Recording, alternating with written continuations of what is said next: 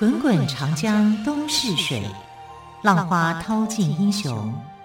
是非成败转头空。古今多少事，都付笑谈中。陪你说历史，汪培制作主持。欢迎朋友们收听今天的《陪你说历史》节目，我是汪培。同样的，再次为朋友们邀请到历史专栏作家于远炫老师来到我们节目当中。老师好，主持人好，听众朋友大家好。老师在昨天的节目当中谈到了宣太后，就是我们说的芈月哦。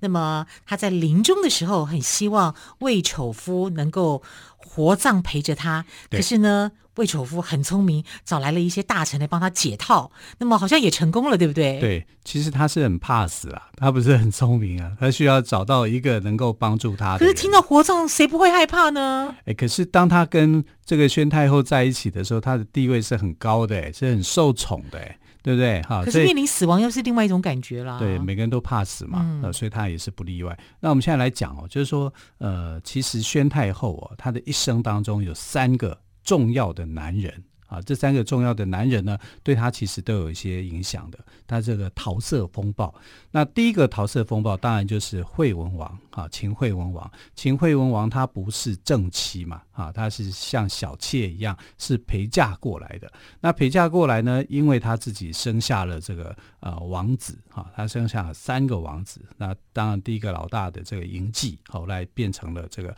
呃昭襄王啊。那呃，他等于是跟他的这个啊惠文王的王后啊在争宠。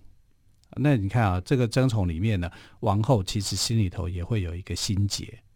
争宠，她不是陪着王后嫁过来的陪嫁吗？是啊，然后还跟王后争宠，是争宠啊。其实我们从历史上来看，这个绝对就是争宠嘛，啊、嗯，不然为什么她这个还生的孩子要数量都要比这个王后来得多？啊，那本来就是正妻啊，就比较会受到冷落一点啊。如果历代的这个封建的君主来看啊，他们反正是很喜欢跟妃嫔啊相处在一起。但怎么样来看，就是说他跟惠文王之间，他一定是懂得怎么样使用散发女生的一个魅力，好让这个君主喜欢他。不过这也无可厚非啊，本来也就是这样子啊。那。第二个一个方式就是，我如果要争宠的话，我要稳固到我的王位，也就是后来他的王位的稳定，也就是从这个秦孝啊秦武王过世以后啊，那个样的一个局势，他就需要他自己的家人啊娘家人来帮助他。那他有一个很好的一个娘家人叫魏冉哦，魏冉，呃，魏冉后来是呃大将军，对对对，在秦国是非常有名的。然后他啊、称为叫做穰侯啊，他当上的这个穰侯这样的一个职位哈、啊，然后他是很能够帮助他的。再来就是宣太后的母亲这一组啊，就是呃向太后啊，就是说他的母亲这一组是有在帮他的，所以有文臣有武将啊，就是在帮助他，使他能够这个遇到危险的时候，遇到一些凶险的时候呢，他是可以去度过危机的。那其实，在惠文王过世，他的孩子后来继位以后呢，他有一个很大的隐忧哈，就是说，当时他们的一个外患哈，叫做义渠荣啊，义渠荣就有点在当时就是一个边疆的民族啊，然后义渠君呢是常常啊，在秦惠文王时代的时候，就不是投降就是反叛，投降反叛，反正就是这样子，常常这样子搞，然后呢搞搞东搞西的时候呢，会让秦国觉得说这个义渠荣啊非常麻烦。我总是不安啦！对，我要去攻打，有种那种芒刺在背的感觉。对，哈，就是我要去跟其他的中原诸侯争霸的时候，你偏偏你在西方跟我捣乱，啊，让他的这个呃有后顾之虑有后顾之忧。所以你知道，宣太后啊，就是在他他没有他不是一个很安稳守寡的人啊，他反而就跟这个义群荣的君主就在一起。好，那我们看《芈月传》，那个义渠荣的君主是很帅的，超帅的，高云翔演的。高云翔后来的事情发生好多，这我们就不便多说了。那我们来看，就是把它回到历史里面呐，好，就是义渠君呐，其实也是很喜欢这个宣太后的。就是说，呃，你们其实对这个胡人来说，他们的观念可能没有那么样的重。啊，就是说我可能也会照顾你那对秦国来说呢，也没有那么多的一个想法，因为本来他们就是比较西边的国家啊，那想法上面跟胡人就很相近，所以宣太后呢就跟义渠君生活在一起，还为这个义渠君生下了孩子。哇，生孩子、哦、难以理解耶，在那样的时代哎，对，他已经守寡了。好，他的先生已经过世了，然后他跑去跟他的这个先生的对手，好，义渠君在一起，在一起，还生了孩子，还帮对方生了孩子。对，然后你想想看，如果是这个呃，你是义渠君昭襄王，嗯，你会怎么想？儿子，嗯啊，这儿子的角色来讲，就会觉得很受不了，对，对啊，觉得母亲不贞啊。是啊，所以我们看《芈月传》里面安排的一个故事，就是昭襄王小孩子的时候，就想要去刺杀这个义渠君嘛，嗯、啊，就要去杀他，这样大概也是基于这样的一个理解。可是实际上在历史上没有写这一段。啊，就是说昭襄王好像在这里没有那么没有那么大的一个情绪反应，因为他是听他母亲的，他母亲想怎样 就怎么样。可是我觉得这样子安排，我觉得是合理的耶，合理的、啊。好、嗯，那你要知道一个啊、呃、比较更残酷的一个历史事实是，他跟义渠君呢相处了很长的时间，二十几年、二三十年这么长的，应该要很有感情，对，啊、对不对？像亲人了。对呀、啊。结果他不是，他还是把他当做仇敌。他只是想要利用义渠君啊，就是说不让这个西方的这个义渠荣发生问题，让他的孩子可以专心的去打其他的诸侯国家。但是要让他没有后顾之忧，所以他是去稳定这里。所以对这个昭襄王来讲，他一定知道他母亲的用意是什么，在想在想什么，在想什么。好，所以呃，你知道怀孕的时候，他就跑到。义渠那边去生活，因为不会让这个朝中有人看到好像桃色纠纷嘛，哈，就会有问题。这样子，他跟他生孩子哦，就相处了很久，二三十年哦。那义渠君也一定会想说，我跟你虽然表面上不是夫妻，但是我们有夫妻的这个实际的名分，哈。所以后来宣太后就把他骗回来，骗到说，那你来我秦国这边住。啊，就是我想念你，你你就过来吧。过来以后，他做了什么事？把他杀了。哇！把这个一群也太狠了。对，还相处了二三十年。而且他们还有孩子，不是吗？是啊，是啊。那孩子呢？后来也一起杀了。杀自己亲生的孩子。是，所以你哇，那芈月其实很狠呢。芈月很狠啊，就是天这个。中国历史上面最狠的女人就是宣太后啊，后来是被《芈月传》给美化了，嗯，啊，就是用用各种的方式去，就感觉她是万不得已之类的，对，对对，而且是为了呃让自己的跟秦惠文王的独子有伴，她才跟义渠君生了孩子。电视上是这样演的啦。呃，在历史上面呢，其实更倾向于就是她要去稳固。啊，这个秦国的一个政权，啊，所以他就是牺牲了自己，也不算牺牲啊。也许他觉得这样很好，他有一个寄托啊。但是义渠君呢，从头到尾就是被他利用的一个对象啊。所以他的第二个这个桃色纠纷里面的男生义渠君，其实是一个很可怜的人啊，嗯、就一直在这个。呃，宣宣太后的摆布当中啊，他没有察觉到这个危机。其实他一直躲了，躲了很多年了。就是我，我就是不想到秦国来，啊，就没想到放松警戒以后，来到秦国就被他枕边人给杀害了。啊，这个他应该是对宣太后很真心啦，应该是。嗯，好，我觉得就是一个痴心的人啊，然后遇上了一个绝情的太后。啊，这个太后想的是什么？想的不是自己的这个私人上面的一个利益，哈，因为他想到的可能就是一个秦国的大未来。对，哈，所以这个秦国的这个宣太后实在是匪夷所思啊，啊，就是太令人难以想象了。那第三段的这个恋情呢？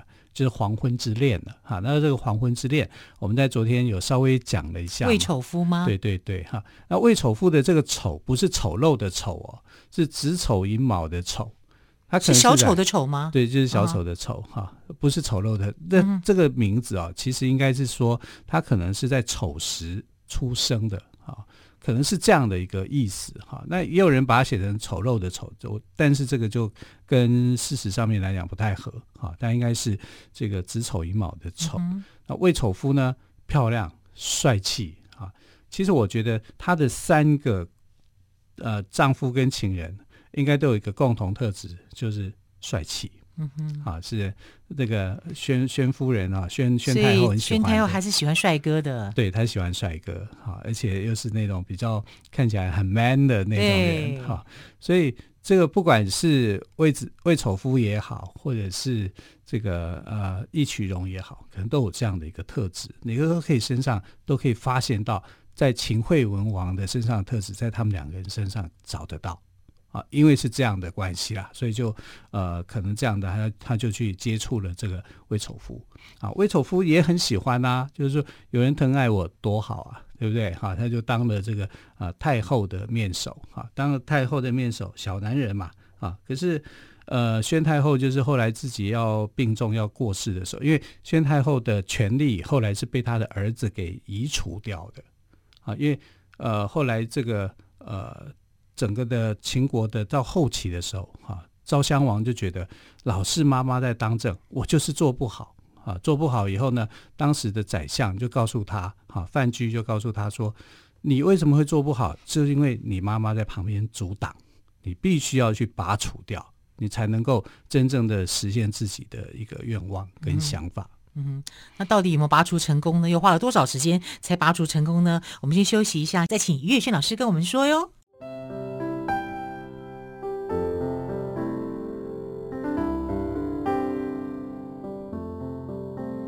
听见台北的声音，拥有颗热情的心，有爱与梦想的电台，台北广播 FM 九三点一。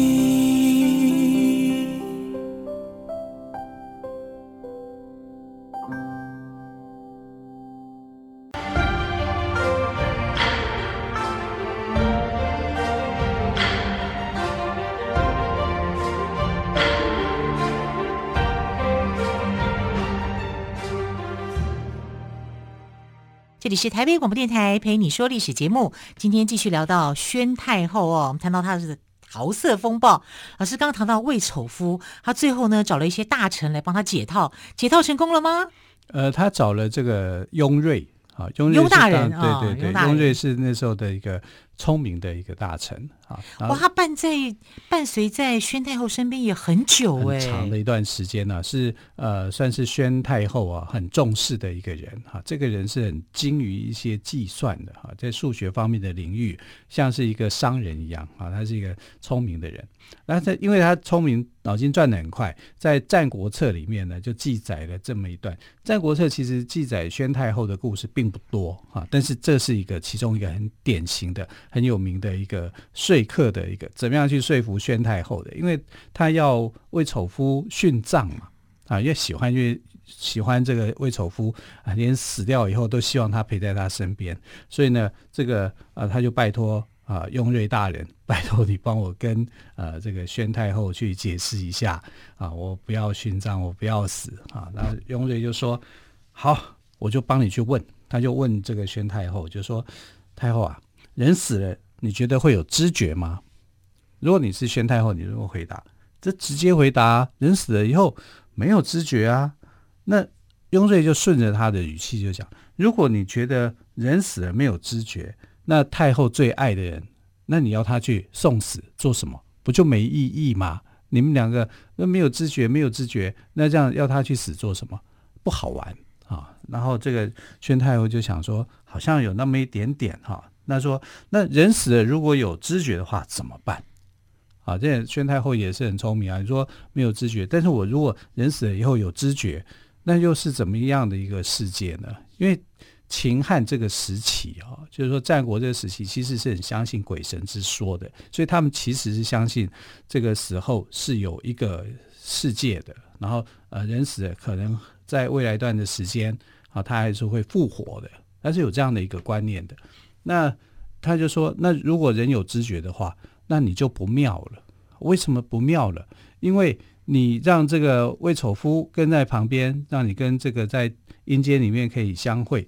那秦惠文王就是你的真正的丈夫，对，看你帮他戴绿帽子，他看到你跟情夫在一起，对，火冒三丈，你认为他会开心吗？对呀、啊，他搞不好会揍你。嗯，啊，他就想想说，有有道理，有道理哦，所以就算着算着就不用殉葬了。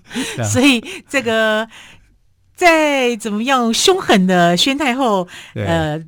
在秦惠文王面前，她也是个小女人啊。对对，就在这部分，她在想说：“哎呦，不行哦，万一这样碰碰到的话，很尴尬，该怎么处理？”哈，啊，他的儿子，我就觉得在处理上面来讲呢，比他老妈要来得幽默一点。他就想：“老妈，我帮助你，我帮你去打造一个兵马俑。如果这个先王要……”打你对付你的时候，我有军队可以帮你。嗯，所以你要知道，就是现在的研究兵马俑的研究里面啊，不是说呃兵马俑是这个秦始皇的特有的，因为其实现在的兵马俑也还没有完全开发完。啊，整个的还是有啊，还是有，还每年几乎都持续都还在挖，都还会出出现一些新的造型的兵马俑 啊，就是各种的。那大家都相信一点，就是说它不是从秦始皇开始造兵马俑的，实际上在这个呃宣宣宣太后这个时期就已经有兵马俑了。所以我们看《芈月传》，不是有看《芈月传》，后来。这个呃，他有去呃，有一些匠人在做兵马俑的一个造型嘛？对啊，然后你可以发现说，哦，秦国人的兵马俑是这个束发中间是他的发型是在中间的，那楚国人就在左边，是吧？是有一些造型比较不一样的，地方。对对对，啊，所以他其实是有六国人民的一个造型在的。啊，那那是宣太后时代哦。啊，所以你从这里可以知道，就是说兵马俑的起源哦，不会是指起源于秦始皇时期啊，原来在宣太后时代，在啊这个昭襄王时代哈也就有了啊，目的是我要帮你打一个兵马俑，如果先王进攻的时候，我还可以抵抗，这还蛮有意思的哈。就是说，如果用这样的一个方式来解释，是蛮有趣的。那我们可以看得到，就是说。宣太后她一生当中的三个重要的男生，男人嗯、对哈，那我们可以可以看到，就是惠文王呢是爱她的啊，应该是真爱了，没有问题的。那一群王也是爱她的哈，但那是一个政治，所以一群王爱到后来就咔嚓戏啊，就死的很、嗯、很可怜哈。那魏丑夫呢，基本上他也爱啊，可是他要他殉葬。所以他对这个三个男人的想法各自不同，是啊，就是他要能够掌握。其实宣太后还是希望能够自己做主，能够掌握。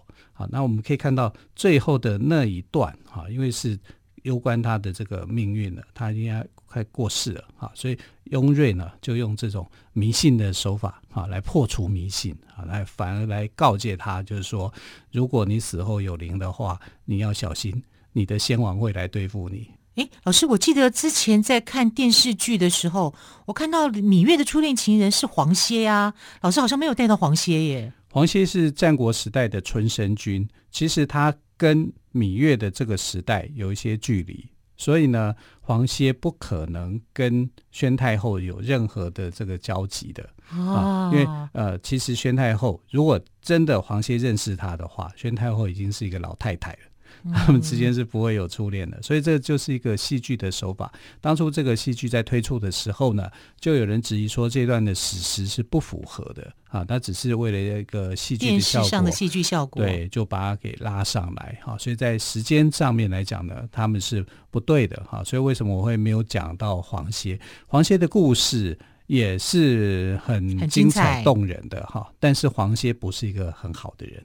啊，在战国四大公子里面，评价最差的就是春申君黄歇啊，跟我在电视上看的完全不一样，完全不一样啊！对啊在《芈月传》里面，他就是一个完美男人的形象，那就错了。除了武力稍微弱一点之外，呃，他武力很强哦，真的啊。对他。当因为他的前期前半段的人生，他就是在帮楚王啊营救楚王，让楚王能够即位啊。他的前半段人生是非常的精彩，他后半段的人生非常的荒唐啊，因为他有一个门门客叫做李元，那李元把他的妹妹啊就介绍了给这个春申君黄歇，黄歇跟李元的妹妹呢就私通。啊，私通以后就生下了一个孩子。后来这个孩子呢，就啊被当作是这个楚王在看待，有点像什么？像吕不韦跟秦始皇的这个故事这样的一个关系哈，在战国时代里面，好像这种关系哈经常会发生。那呃，这个黄歇就是因为这样子，他考虑到一些政治的利益，然后跟他的门客哈李元就有了很严重的冲突。后来李元呢当家以后哈，就把黄歇给杀了，还把他头砍下来当足球踢。所以怎么会这样子啊？对啊，所以历史上的黄歇。评价是两极化的哈，他的人生哈不是像《芈月传》所写的，好像那么样的一个忠贞啊，那么样的那样忠贞爱国，有才华，对，才情非常的高。虽然是战国四大公子哈，但是他是四大公子里面啊啊这个司马迁评价最差的一位啊，司马迁评价高的是信陵君。啊，就是啊，魏魏无忌啊，他的故事来讲呢，是他认为是最精彩的。但我们来看啊，如果把黄歇给套进来，应该是说他是楚国人哈、啊，所以发展出楚国的这一套的感觉啊。但实际上呢，黄歇照理讲，春申君这个位置应该就是跟楚王有关的哈、啊，可是黄歇不是。你看他姓黄啊，他就他怎么会是？他是外姓啊，他不会是这个跟楚国同姓。楚国同姓的话，应该姓熊嘛，啊，或者是屈昭景嘛，三姓啊，但他都不是这三姓当中的啊，所以他的故事呢是另外一段。那我们回过头来看呢，就是说宣太后她的人生当中呢，有这三个重要的男人，有没有其他男人？实在说真的也不知道，只是说在历史上看到比较明显的就是惠文王。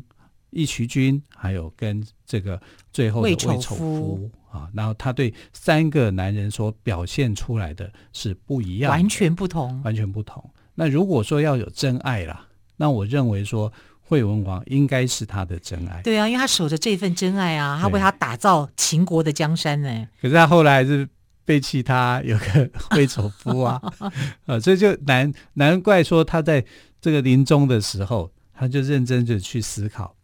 哎，我跟我的真爱见面，然后抱了一个一个小男人，呃，对啊，啊，小鲜肉带在旁边，好像也是怪怪的。对，那我的老公会怪我。啊、对，对，所以还是就啊、哦，最后就听从了这个宣告啊。哦，所以从这个角度来看呢，还是幸福了雍瑞的建议就对了。对，他雍瑞还是很聪明的，对他知道怎么跟他相处，跟他对话对对对哦。